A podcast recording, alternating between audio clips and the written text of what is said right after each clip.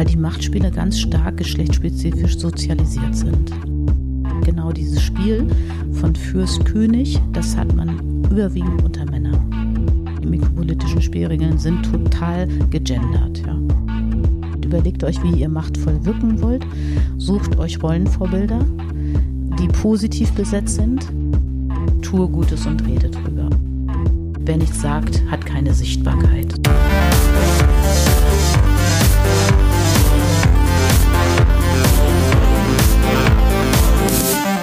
Hi und herzlich willkommen zum Podcast von Raketerei.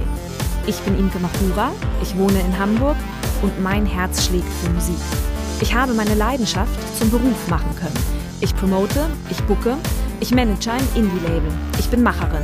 Ich bin eine von wenigen und ich frage mich schon lange, warum. Deswegen habe ich mich auf die Suche gemacht und ich habe Antworten gefunden. In dieser Podcast-Serie porträtiere und interviewe ich Frauen, die die Musikbranche prägen und mitgestalten. Ich zeige, wo die Frauen, Ladies und Bitches der Musikbranche stecken. Und noch mehr.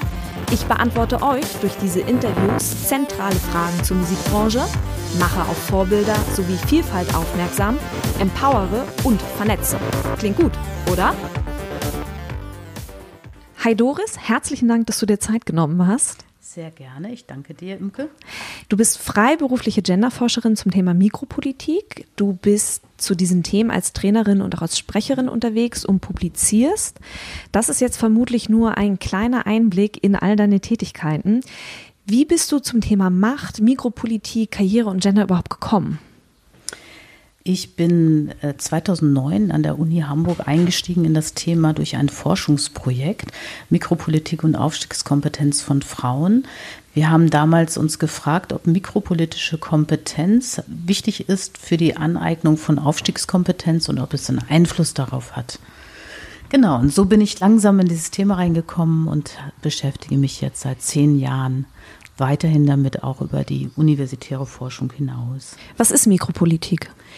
Mikropolitik, das sind die kleinen Spiele der Macht, die auf der Hinterbühne stattfinden. Das ist das, wenn du dir eine Theaterbühne vorstellst, nicht das, was auf der Vorderbühne gespielt wird, sondern das, was hinter dem Vorhang stattfindet. Das sind die informellen Spiele, zu denen nicht jeder Zugang hat und was die vorne auf der Zuschauertribüne oder unter den Zuschauern auch nicht mitbekommen. Mhm. Hast es jetzt schon angedeutet, die mikropolitischen Spielfelder. Was kennzeichnet sie? Im Grunde genommen musst du dir das so vorstellen, dass du in jede Organisation, in die du hineingehst, also ich kenne jetzt in meinen zehn Jahren Berufserfahrung nicht ein einziges Feld, wo das äh, nicht, wo, wo es keine mikropolitischen Spielfelder gibt immer da, wo Menschen gemeinsam ein Feld betreten, also wo sie zusammen in Interaktion gehen, ich beziehe das natürlich erstmal auf den beruflichen Kontext, man kann sich das auch im familiären Kontext zum Beispiel gut am Weihnachtsfest anschauen. Ja. Da geht es um Interessen. Das heißt, Menschen haben unterschiedliche Interessen und deshalb sind sie auch immer mit Machtpolitik unterwegs. Es wird nur nicht so benannt, weil das Wort Macht so negativ besetzt ist. Aber im Grunde genommen geht es um Interessenspolitik. Und das führt dazu, dass wir im Grunde genommen, egal ob ich jetzt in eine Universität gehe, ob ich in eine Kirche, kirchliche Organisation gehe, in eine Verwaltung, in ein Start-up, also überall da, wo Menschen zusammentreffen und miteinander interagieren und beruflich arbeiten, verfolgen sie unterschiedliche Interessen und das ist ein mikropolitisches Spielfeld, wie man sich vorstellen kann, weil da ja sehr, sehr viele Interessen aufeinandertreffen. Also Machtspiele sind quasi dann fester Bestandteil von unserem Alltag. Habe ich die Wahl, ob ich bei diesen Machtspielen am Unternehmen mitmache oder nicht? Nein, es ist eine Realität. Wie ich schon gerade sagte, es ist ja dem Menschen etwas Inhärentes, Machtspiele zu spielen.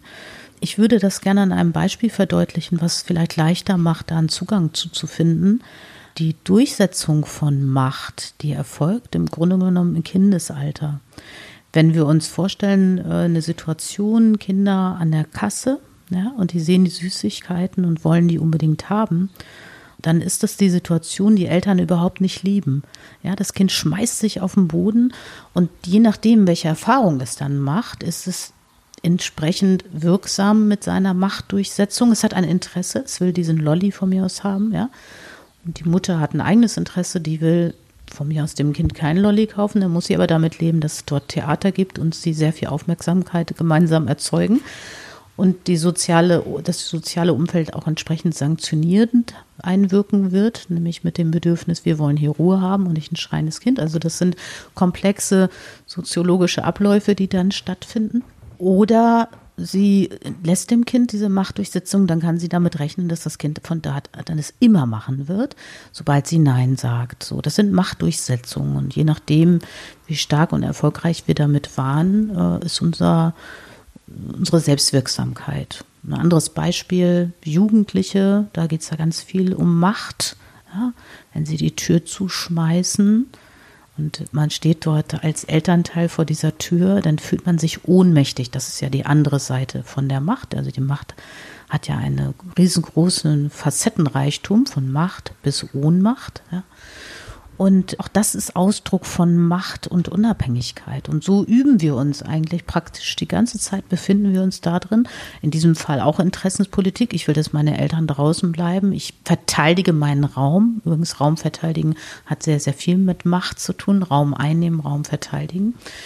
Und von daher ist es eigentlich was ganz Normales für mich inzwischen, dass Macht, nur ist das, wie es diskutiert wird oder wie Macht behandelt wird als Thema, vor allen Dingen hier in unserem Kulturkreis, ist halt extremst negativ und hat eigentlich seine, so gesehen auch soziale ganz fette Anführungsstrichen natürliche Bestimmung. Ich kann das, darf das als Soziologin natürlich nicht sagen, natürlich, sondern soziologisch gedacht hat es natürlich was ganz Selbstverständliches, was immer im Alltag stattfindet. Und im beruflichen Kontext ist es deshalb von Interesse, sich das anzugucken, weil wenn wir auf die Ebene gehen, nicht mehr zu sagen, okay, ich nehme das persönlich als Machtspiele, sondern ich gucke mir die Interessenspolitik dahinter an und ich schaue mir an, welche Menschen haben hier welche Interessen gerade. Dann wird es halt interessant und dann wird es eine mikropolitische Analyse. Und so gesehen ist jedes Spielfeld, deshalb nenne ich das Spielfeld auch, ja, das ist immer ein Machtfeld, in das wir betreten. Wir haben nicht die Chance zu sagen, ich trete nicht ein. Ja, selbst die Arbeitslosigkeit ist, äh, dann befindet man sich auch in einem mikropolitischen Spielfeld, nämlich dann in dem Spielfeld der Arbeitslosigkeit, in der Abhängigkeit zu den Behörden, in diesem Fall zur Agentur für Arbeit, wo auch Machtpolitik betrieben wird. Also so oder so, wir sind damit immer konfrontiert. Wir können dem quasi auch gar nicht entkommen. Du hast es gerade schon angedeutet, dass das Wort Macht oder Macht an sich eher negativ konnotiert ist. Ja, wenn ich, ich mache das in ganz Deutschland, mit Frauen wie mit Männern, überwiegend mit Frauen.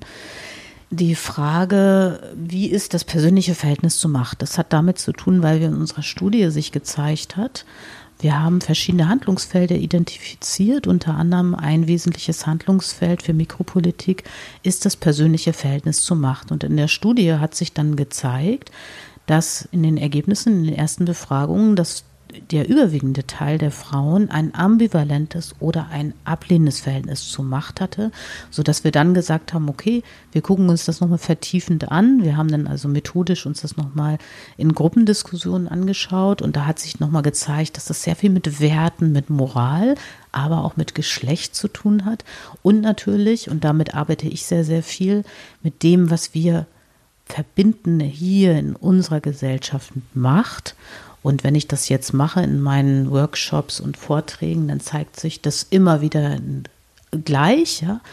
Der überwiegende Teil hat ein ambivalentes Verhältnis, die wenigsten haben ein positives Verhältnis zu Macht. Das sind immer die Ausnahmen. Ich habe gerade einen Vortrag gehalten, da waren 60 Personen. Eine Person hatte ein positives Verhältnis zu Macht, laut der Nennung. Und der überwiegende Teil ein ambivalentes und dann mindestens genauso ein großer Teil nochmal ein ablehnendes Verhältnis zu Macht. Und das kann ich von Ost nach West, Norden nach Süden in Deutschland machen. Es ist immer das gleiche Ergebnis. Wie ja. kommt das? Das hat sehr viel, meines Erachtens sehr, sehr viel mit dem medialen äh, Einfluss zu tun. Erstmal das Wort Macht ist bestimmt auch bei uns historisch betrachtet sehr negativ besetzt. Ich will da nicht weiter drauf eingehen, aber Deutschland hat eine eigene Geschichte zu Macht und Herrschaft. Das wird bestimmt mit reinspielen. Im Englischen oder Amerikanischen hat Power eine sehr positive Bedeutung. Bei uns das Wort Macht sehr negativ. Aber das ist nicht der einzige Grund. Bei uns ist Macht, das habe ich jetzt ähm, identifizieren können in den Jahren, ist sehr, sehr stark assoziiert mit Machtpersonen, die medial auftreten. Also das hat auch mal was zu tun mit der Zeit gerade, in der wir sind. Habe ich vor drei Jahren noch Menschen gefragt, was verbinden sie oder wen, welche Persönlichkeit verbinden sie mit Macht.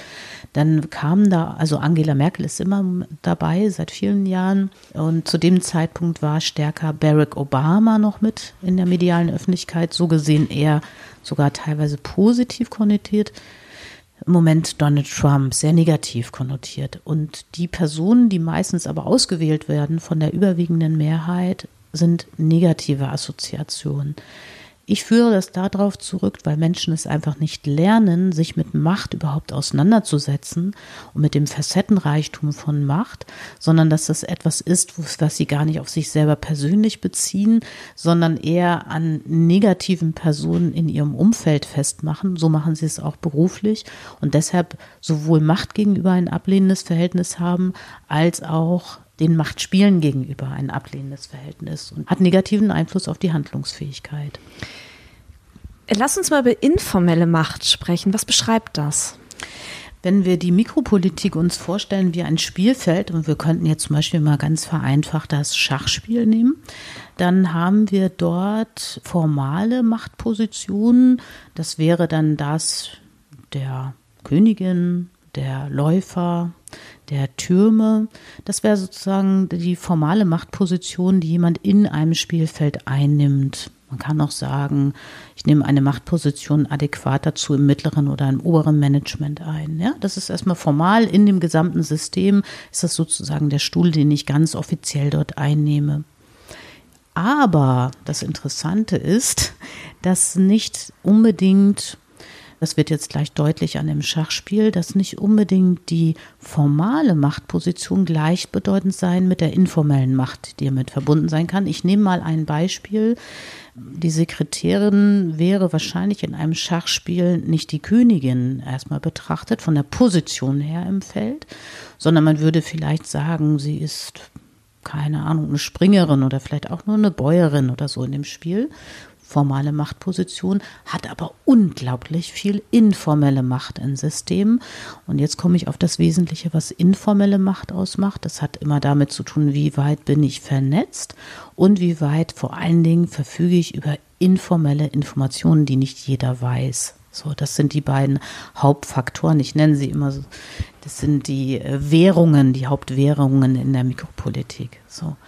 Das andere Beispiel ist, was man sehr häufig übrigens findet, wenn man eine Doppelspitze von Männern hat, wo einer ist der, nennen wir ihn mal jetzt den Kaiser und der andere ist der König. Oder wir nehmen einen König und einen Fürsten, ja, dann ist es sehr recht häufig so, dass der König nach draußen hin der Machtvolle ist, die machtvolle Position einnimmt, aber sehr häufig ist der Fürst der, der ihn eigentlich aus dem Hinterhalt regiert und informell ist er dann der der die höhere Macht, informelle Macht hat und mikropolitisch auch sehr, sehr viel mehr Einfluss nehmen kann im Feld. Ich sage deshalb das in männlicher Sprache, weil wir überwiegend dort Männer vorfinden in diesen hohen Positionen. Genau dieses Spiel von Fürst König, das hat man überwiegend unter Männern.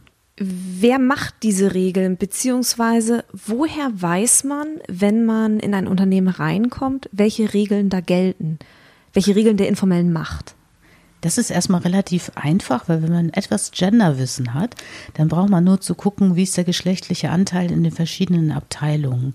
Das heißt, immer die, wo die überwiegende Mehrheit, welches Geschlecht die überwiegende Mehrheit hat, das sind die dominierenden Machtspiele, weil die Machtspiele ganz stark geschlechtsspezifisch sozialisiert sind. Und wenn da ein überwiegender Anteil von Männern sich aufhält in dem Feld, dann ist es gut zu wissen, wie Männer sozialisiert sind ist es so und so interessant zu wissen, aber dann ist es besonders gut zu wissen, weil danach orientieren sich sozusagen einerseits die Spielregeln, weil die mikropolitischen Spielregeln sind total gegendert, ja. sind da überwiegend Frauen, sind andere Spielregeln da. Das kann man auch an unserer Forschung nachweisen. Das ist das eine. Und dann gibt es natürlich Unternehmensspielregeln, das, die oft auch informell sind. Ich nenne mal ein Beispiel. Ich habe Interviews geführt, zum Beispiel in der Schifffahrtsbranche, sehr traditionell, ja, wo mir dann eine Führungskraft, männliche Führungskraft nachher erzählt hat, wie das informell dort geregelt ist. Also zum Beispiel, dass immer geschaut wird, die Geschäftsführung, die, was hat sie für ein Hemd an, welche Farbe hat der Mann an, in diesem Fall, die, die oberste Führungspersönlichkeit. Und das dürfen die anderen, die niedriger sind, nicht tragen. Die Manschettenknöpfe durften nicht wertvoller sein. Die Krawatten hatten bestimmte Bedeutungen, ob sie jetzt längs gestreift waren, quer gestreift und so weiter. Und so, das war ein informelles Wissen. Wenn man das nicht weiß und nicht informiert wird darüber, zum Beispiel weil man eine Frau ist und ja keine Krawatten und Manschettenknöpfe trägt, dann kann man diese Spiele sozusagen auf dieser Körperpraxis überhaupt nicht mitspielen und kann natürlich auch große Fettnäpfchen betreten. Das gilt für Männer aber genauso, die keinen Zugang zu diesem informellen Wissen haben, weil das wird nicht offiziell geteilt. Gibt es einen Weg, diese Regeln zu lernen? Ja, indem man sich mit äh, mikropolitische Kompetenz aneignet und viel beobachtet. Also das ist wie, ich sage immer zu allen, die an meinen Workshops oder Vorträgen teilnehmen, lade ich immer ein und sage mal, wir setzen jetzt mal die mikropolitische Brille auf, ja, und durch diese mikropolitische Brille, das ist wie eine eigene Analysebrille, eine Betrachtungsweise, können wir lernen, diese Feinstrukturen uns anzuschauen, diese Spiele anzuschauen. Das gelingt besonders gut, wenn wir auch in Spielevarianten denken. Also ich versuche immer, das in Spiele zu übertragen und auf eine Spieleebene zu bringen, weil es das leichter macht und uns auch, gerade wenn wir irgendwo selber drin verstrickt sind in negative Machtspiele, das ja sehr unangenehm ist. Wir kommen ja bestimmt gleich noch darauf zu sprechen, warum ich die mikropolitische Fallanalyse entwickelt habe. Dann ist es oft gut, in so eine distanzierte Beobachterposition zu kommen. Und wenn man diese Kompetenz hat, also ich kann von mir sagen, für mich sind Meetings und Gespräche überhaupt nicht langweilig, ganz im Gegenteil, selbst wenn es nach außen total langweilig aussieht, weil man denkt, die reden nur bla bla bla, für mich ist es total interessant, weil ich mir natürlich Körpersprache angucke, weil ich mir angucke, wer kommuniziert mit wem, wer unterbricht hier wem, wer hat das meiste Rederecht, wer wiederholt Aussagen von wem und alleine dadurch habe ich so unglaublich viel Wissen. Ja, wer geht mit wem Mittagessen, es steht in der Pause zusammen, redet nicht mit wem und so. Das heißt, das ist mikropolitisches Wissen und man kann sich da pausenlos Notizen machen und hat ein unglaubliche machtvolle Informationen dann für sich um dann nämlich zu schauen, wie agiere ich jetzt selber in dem Feld. Ja, also wenn ich ein Interesse habe, dann ist es gut zu wissen, ach, die beiden, die sind gerade spinnefeind, die reden gerade nicht miteinander, also macht es auch gar keinen Sinn, gerade für mich, die zu versuchen, für mein Projekt zu gewinnen, sondern ich rede erstmal mit der, der Person gucke, mit der sie gerade in enger Verbindung ist und das Feld nutze ich sozusagen. Weil sonst komme ich wieder in mikropolitische Spannungsfelder rein oder in Konflikte rein, was Menschen, wenn sie das nicht wissen, sich wiederum sehr negativ auswirken kann für sie. Ist es das, was du mit mikropolitischer Kompetenz beschreibst? Mikropolitische Kompetenz haben wir definiert tatsächlich. Also wir haben sowohl ein mikropolitisches Kompetenzmodell in unserer Forschung aufgestellt, als auch mikropolitische Kompetenz. Und mikropolitische Kompetenz in einer jetzt alltagssprachlichen, aber wissenschaftlichen Definition, da geht es erstmal darum, kann ich erkennen, was die anderen spielen. Und zwar die Spiele, die sowohl förderlich als auch hinderlich für mich und meine Interessen sind. Zum Beispiel, ich will aufsteigen, ich will ein Projekt realisieren, ich möchte ein größeres Büro haben, ich möchte mehr Gehalt haben, wie auch immer. Wir haben ja ständig Interessen, ja. So, oder eben auch zu erkennen, wer blockiert da gerade. Das, wir haben ja beides. Also Mikropolitik können ja förderliche Taktiken und Strategien sein, als auch behindernde Strategien oder blockierende Strategien. Und das andere ist, dass man die Spielregeln einer Organisation kennen sollte. Dazu habe ich ja gerade schon etwas gesagt. Und das Dritte, und das ist eigentlich das Relevanteste von allem, ist, wie weit kann ich mikropolitische Strategien in mein Selbstkonzept aufnehmen, also mein Selbstbild, was ich von mir habe. Das ist deshalb relevant, weil wir tief in uns verinnerlicht haben durch unsere gesamte Sozialisation. Jetzt kommt das wieder mit dem Geschlechte. Das ist wirklich der, der zentrale Punkt überhaupt. Wenn ich nicht gelernt habe, ein positives Verhältnis zur Macht zu entwickeln oder denke, Macht ist etwas Negatives oder ich denke, wir werden noch auf Selbstdarstellung zu sprechen kommen, gehört nicht zur Sozialisation von Frauen. Das heißt, es ist nicht im Selbstbild verinnerlicht, dann lehnen wir das im Außen ab. Ja, wir können das, wir mögen das dann nicht sozusagen. Deshalb ist das mit das Relevanteste ist eigentlich die Frage, wie ist mein Selbstkonzept, wie ist mein Selbstbild? Von daher ist Mikropolitik und die Auseinandersetzung damit, eigentlich geht es um die Auseinandersetzung mit sich selber, mit der eigenen Geschichtswerdung zu dem Menschen, zu dem man geworden ist, inklusive eben der eigenen Geschlechtsidentitäten oder Identität und auch der Stereotype, die man verinnerlicht hat. Ich sage jetzt mal ein Beispiel, ist zum Beispiel Fleiß und Perfektion. Sehr häufig von Frauen verinnerlicht. Gibt es auch Männer, aber viele Frauen, die das verinnerlicht haben. Und das insgesamt, also wie kann ich Taktiken und Strategien in mein Handlungsrepertoire integrieren? Das ist ein Teil mikropolitischer Kompetenz und hängt eben ganz, ganz stark mit dem eigenen Selbstbild und der Bereitschaft natürlich, sich zu verändern oder auch das eigene Selbstbild in Frage zu stellen und Neues zu lernen. Damit hängt das zusammen. Das heißt, hier geht es eigentlich um, ich würde sie mal so softe Eigenschaften nennen.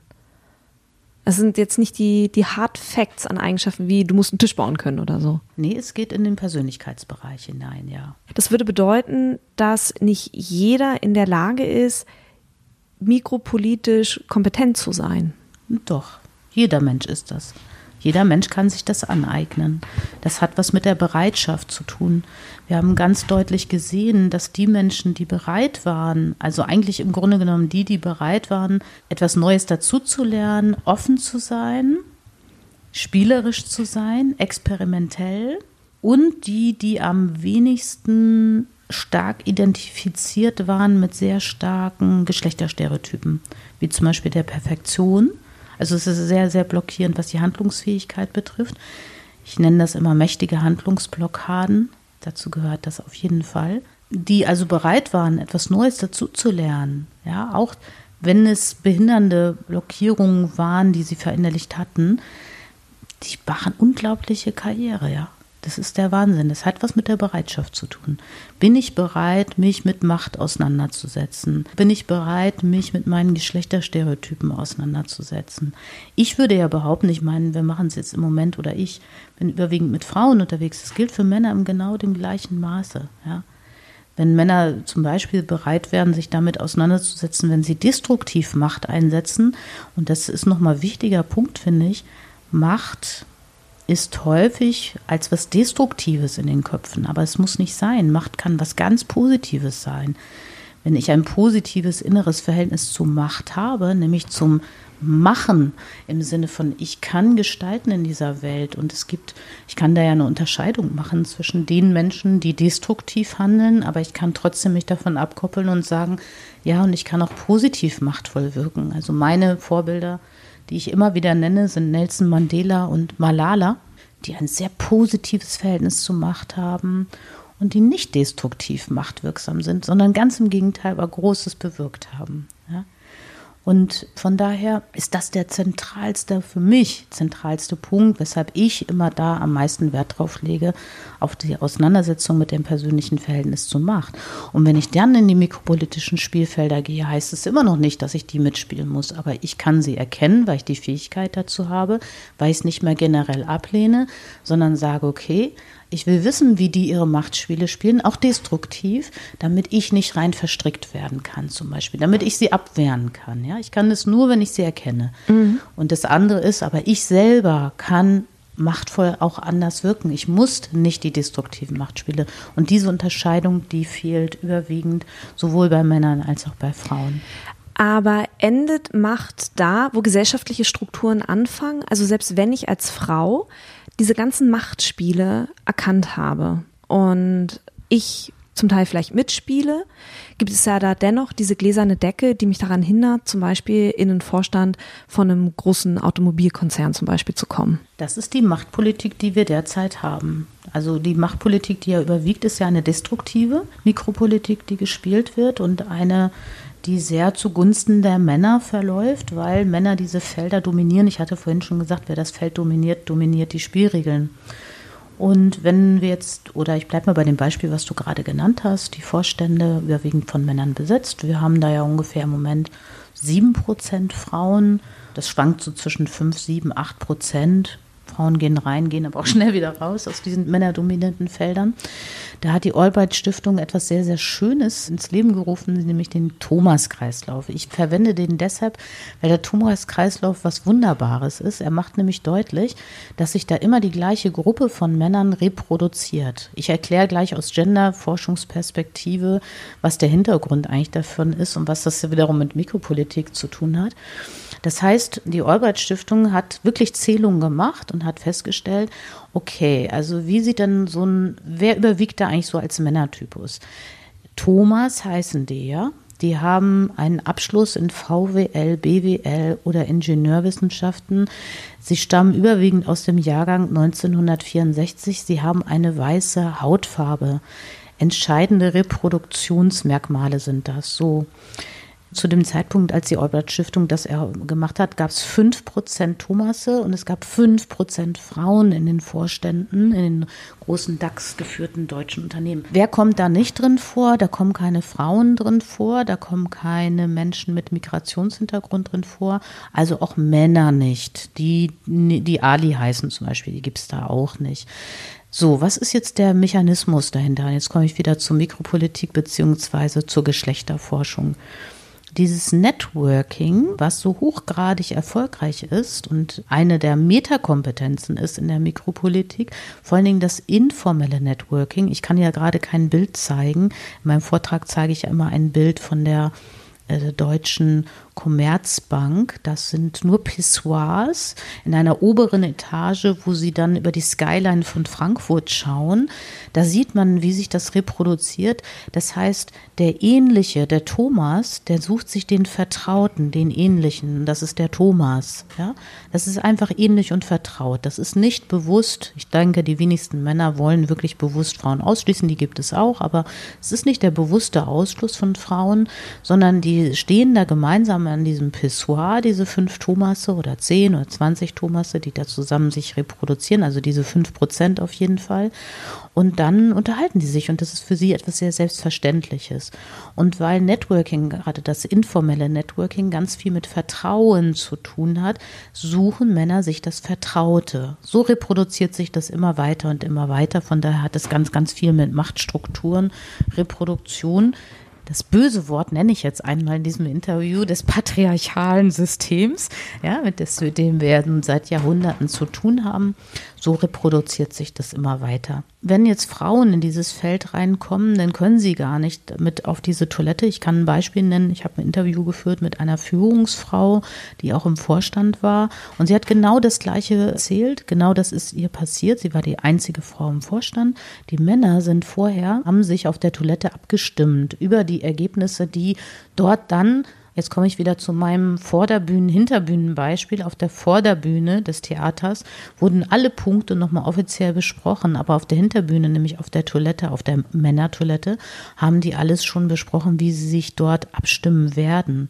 Und sie wusste das, aber es war natürlich informell. Sie konnte es nicht nachweisen, sie konnte aber auch nicht zur Männertoilette.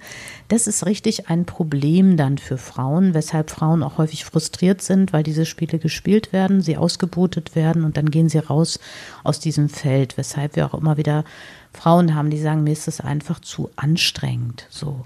Äh, meine Erfahrung ist aber, und da bin ich sehr glücklich drüber, dass die Frauen, die sich mit Mikropolitik, die in meine Workshops kommen, die sagen, okay, ich öffne mich mal dafür und eigentlich ist es vielleicht auch ganz spannend, dann ist es oft schon ausreichend, überhaupt das Wissen zu haben, dass Männer anders sozialisiert sind, weil das lernen die schon während ihrer Schulzeit sich so zu sozialisieren. Das lernen die von Kleid auf an.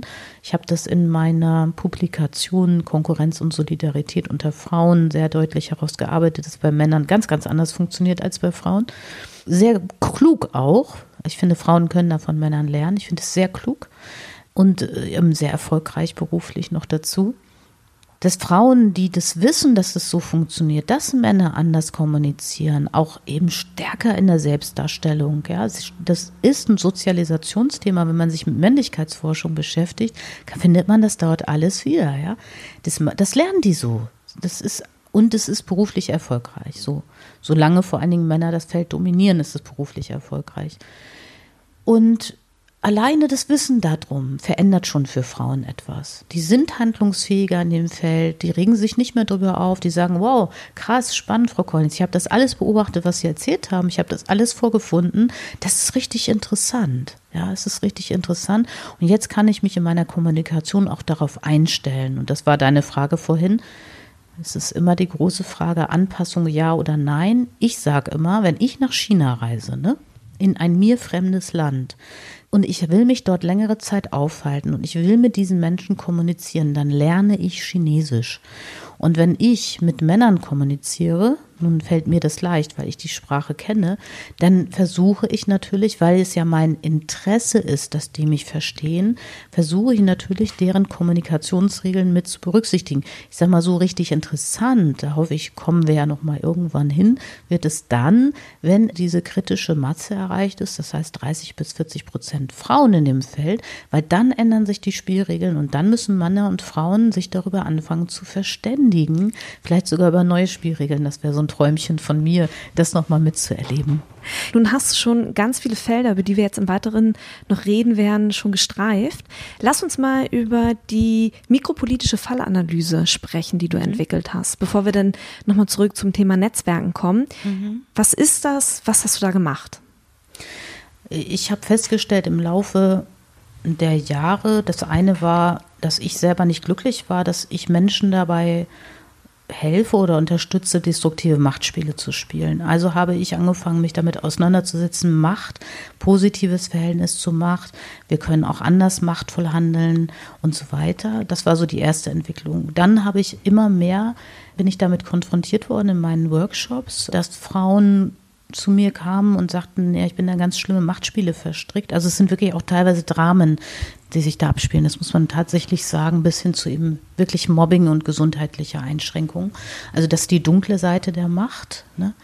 Und dann habe ich angefangen, diese, was ich heute mikropolitische Fallanalyse nenne, um es platt zu sagen, ich helfe Menschen aus Machtverstrickungen. Das heißt, die haben, die sind schon in der Ohnmacht gelandet, die haben ihre Selbstwirksamkeit verloren, die sind in Machtspiele verstrickt. Von mir ist ein Projekt, ist verloren gegangen, ein Projektantrag, was ihr eigenes Werk war, eine eigene Idee, hat jemand anders sich geklaut, wird sehr häufig in der Wissenschaft gemacht. Frauen werden hintergangen, sie werden von hinten raus regiert und so weiter und so fort. Und ich mache mit denen eine Analyse, ich habe da verschiedene Instrumente, mit denen ich das mache und vermittle denen auch, wie es geht. Und dann kommen sie wieder in die Handlungsfähigkeit und können Einfluss nehmen, auch auf negative Machtverstrickungen und die wieder positiv wenden. Hier befinden wir uns schon mittendrin auch. Ihr habt Handlungsfelder identifiziert. Mhm. Selbstdarstellung, wir haben über das Netzwerken schon gesprochen, mhm. Emotion, Work-Life-Balance und noch weitere. Mhm. Was sind die wichtigsten Erkenntnisse bezogen auf genau diese mikropolitische Kompetenz oder auf Mikropolitik? Also wenn ich jetzt alle Handlungsfelder erzählen würde oder sollte, dann würden wir wahrscheinlich noch ungefähr so drei bis fünf Stunden reden. Von daher mache ich das nicht. Ich habe zu allen Feldern publiziert, bin zu allen Feldern auch unterwegs. Ich bleibe mal bei den beiden, wo ich sage, das sind die absoluten Metakompetenzen, auch übrigens was die Work-Life-Balance betrifft oder eine Verbesserung der Work-Life-Balance. Das ist auf der einen Seite das Netzwerken. Da müssen wir auch unterscheiden, ich habe das gerade schon gemacht, zwischen den formalen Netzwerken, den informellen Netzwerken, höheres Machtpotenzial, informelle Netzwerke. Das heißt, ganz einfach, praktisch runtergebrochen, wenn ich einen Coaching-Tipp geben darf, mittags mit wichtigen Leuten essen gehen, auf Tagungen abends an der Bar sein, Netzwerke aufbauen mit Menschen, von denen man weiß, sie sind für einen strategisch wichtig. All das, was ich jetzt sage, machen Frauen zu wenig. Und Netzwerken eher als eine Tauschbeziehung zu betrachten ich tausche etwas. Das sind keine Freundinnen, sind auch keine Freundschaften, die da gepflegt werden. Sogar eher im Gegenteil, ist meistens hinderlich, wenn da Freundschaft im Spiel ist, sondern im beruflichen Kontext eher zu gucken, okay, das sind Tauschpartnerinnen und Tauschpartner. Und das heißt auch nicht, dass die Person, die mir etwas gegeben hat, muss ich nicht immer direkt was zurückgeben, sondern vielleicht eine Person aus dessen Netzwerk wieder. Das ergibt sich so und so. Es ist ein permanenter Tausch von entweder Informationen oder Dienstleistungen. Ich sag mal so, wir beide machen, praktizieren das ja auch, Imke, ne? Äh, ganz normal, ja. So, auch schön. Also ich mag das, weil das für mich, für mich persönlich, sage ich mal, ist immer der Win-Win im Mittelpunkt und ich vermittel gerne Menschen miteinander und bringe sie in Kontakt miteinander. Wenn man natürlich Menschenfreundin ist oder Menschenfreund wie ich, ist es so und so leichter. Aber es ist einfach äh, Networking, ich sag mal so, man sagt immer, ohne Networking, das ist auch ein Zitat aus unserer Studie, ohne Networking geht gar nichts. Und das ist vollkommen egal, auf welcher Ebene wir uns befinden. Ohne Netzwerk macht kein Mensch eine Karriere. Und das ist ein ganz furchtbares Wort. Sollte sich eine Frau hier, hier überhaupt anpassen oder macht es nicht viel eher Sinn, die Strukturen zu verändern oder für einen Strukturwandel zu sorgen? Da die Menschen ja die sind, für den Strukturwandel sorgen, setze ich ganz anders an. Für mich ist relevant, dass Menschen das ganz neu denken, Männer wie Frauen. Also es braucht meines Erachtens für einen Kulturwandel eine neue Auseinandersetzung mit Macht und mit Genderwissen. Und wenn das passieren würde, würde dieser Strukturwandel von selber geschehen. Weil wer betreibt den Strukturwandel? Ich mache im Moment das neueste Thema, wo ich unterwegs bin, ist jetzt Digitalisierung, Macht und Gender. Und da geht es jetzt gerade, uh, wir müssen die digitale Transformation umsetzen. Uh, wie machen wir das? Ja, ist ja keine technische Frage. Die läuft ja über die Menschen. Die Menschen müssen zur Zustimmung gebracht werden, diese digitale Transformation zu vollziehen. Und jetzt haben natürlich viele Unternehmen ein riesengroßes Problem, weil äh, negative, destruktive Machtspiele das verhindern, die wirken blockierend und hierarchische Strukturen wirken blockierend für digitale Transformation. Und ich kann immer nur das Gleiche sagen, es fängt bei den Menschen an. Also die Menschen sind ja die entscheidenden Faktoren und da ist es vollkommen egal. Natürlich braucht es die Führungskräfte, die sagen, wir wollen diesen Kulturwandel in unserem Unternehmen. Für mich ist, hat das was mit Machtkulturwandel zu tun und mit Gender. Ja, also können sie alle finden, wie sie wollen, dieses Wort. Es ist ein total spannendes Thema und ich würde auch Männern raten, sich damit auseinanderzusetzen, weil das wird die Kommunikation zwischen ihnen und den Frauen in dem Feld, wo sie unterwegs sind, erleichtern. Und es wird auch das erleichtern, dass Männer und Frauen gemeinsam in eine Zukunft gehen können und die digitale Welt gemeinsam gestalten. Also das ist meine ganz positive Botschaft, die ich dann sehr feingliedrig aufsplitte oder deutlich mache, in was können sie wirklich voneinander lernen, auch Männer und Frauen. Davon bin ich fest überzeugt, dass das eine gute Richtung ist. Und dann haben wir den Kultur- und Strukturwandel. Ich finde total spannend, was du sagst. Auch gerade mit dem Blick auf die Musikbranche macht das, finde ich, deutlich, was für einen weiten Weg wir hier noch vor uns haben. Wenn ich mir allein in der Musikbranche die großen Unternehmen und die Spitzen der großen Unternehmen angucke, Doris, gibt es noch irgendetwas, das du hinzufügen möchtest? Da wir, wie du schon sagtest, bei den großen strukturellen Veränderungen ja noch nicht angekommen sind, aber ich ja, sage, das fängt bei jedem Einzelnen an, würde ich das auch mit einer vielleicht ermutigenden Botschaft an die einzelnen Personen weitergeben. Das eine ist, ich würde jeder Person wirklich raten, sich mit Mikropolitik zu beschäftigen. Ob man das gut findet oder nicht, Mikropolitik, dazu habe ich ja gerade genug gesagt. Das ist eine wichtige Kompetenz und nur dann kann ich die Machtspiele von anderen erkennen und durchschauen. Und es erhöht meine Handlungsfähigkeit. Mein nächster Tipp ist, setzt euch selbst mit eurem Verhältnis zu Macht auseinander, weil das bestimmt eure eigene Handlungsfähigkeit. Überlegt euch, wie ihr machtvoll wirken wollt. Sucht euch Rollenvorbilder, die positiv besetzt sind, keine Donald Trumps mehr in euren Köpfen. Sondern sucht euch positive Vorbilder, wo ihr sagt, Mensch, das kann ja auch aus dem privaten Umfeld sein. Die Person wirkt total einflussreich und machtvoll und macht es auf so eine positive und gute Art und Weise. Das will ich lernen und jetzt versuche ich herauszufinden, wie diese Person das macht. Weil das ist ja das Entscheidende. Ich kann ja von anderen, die vor mir schon aktiv waren, kann ich ja etwas lernen. Ich muss das Rad ja nicht neu erfinden. Und ich möchte alle Frauen vor allen Dingen ermutigen, sich mit ihren Selbstbildern auseinanderzusetzen, daran zu glauben, an ihre Veränderungsmöglichkeiten. Ich weiß, dass Veränderung möglich ist und ich weiß, dass es sich lohnt, diesen Weg zu gehen. Und vor allen Dingen wünsche ich allen viel Spaß auf diesem Weg der Veränderung. Das war Doris Cornels, freiberufliche Genderforscherin zum Thema Mikropolitik. Herzlichen Dank, dass du dir Zeit genommen hast. Sehr gerne. Ich danke für das sehr interessante Gespräch.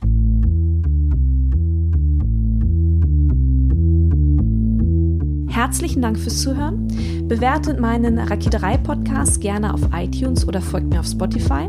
Wenn ihr mir etwas mitteilen möchtet, etwas auf dem Herzen habt, dann könnt ihr mir auch sehr gerne eine E-Mail schreiben. Ihr erreicht mich unter imke.raketerei.com.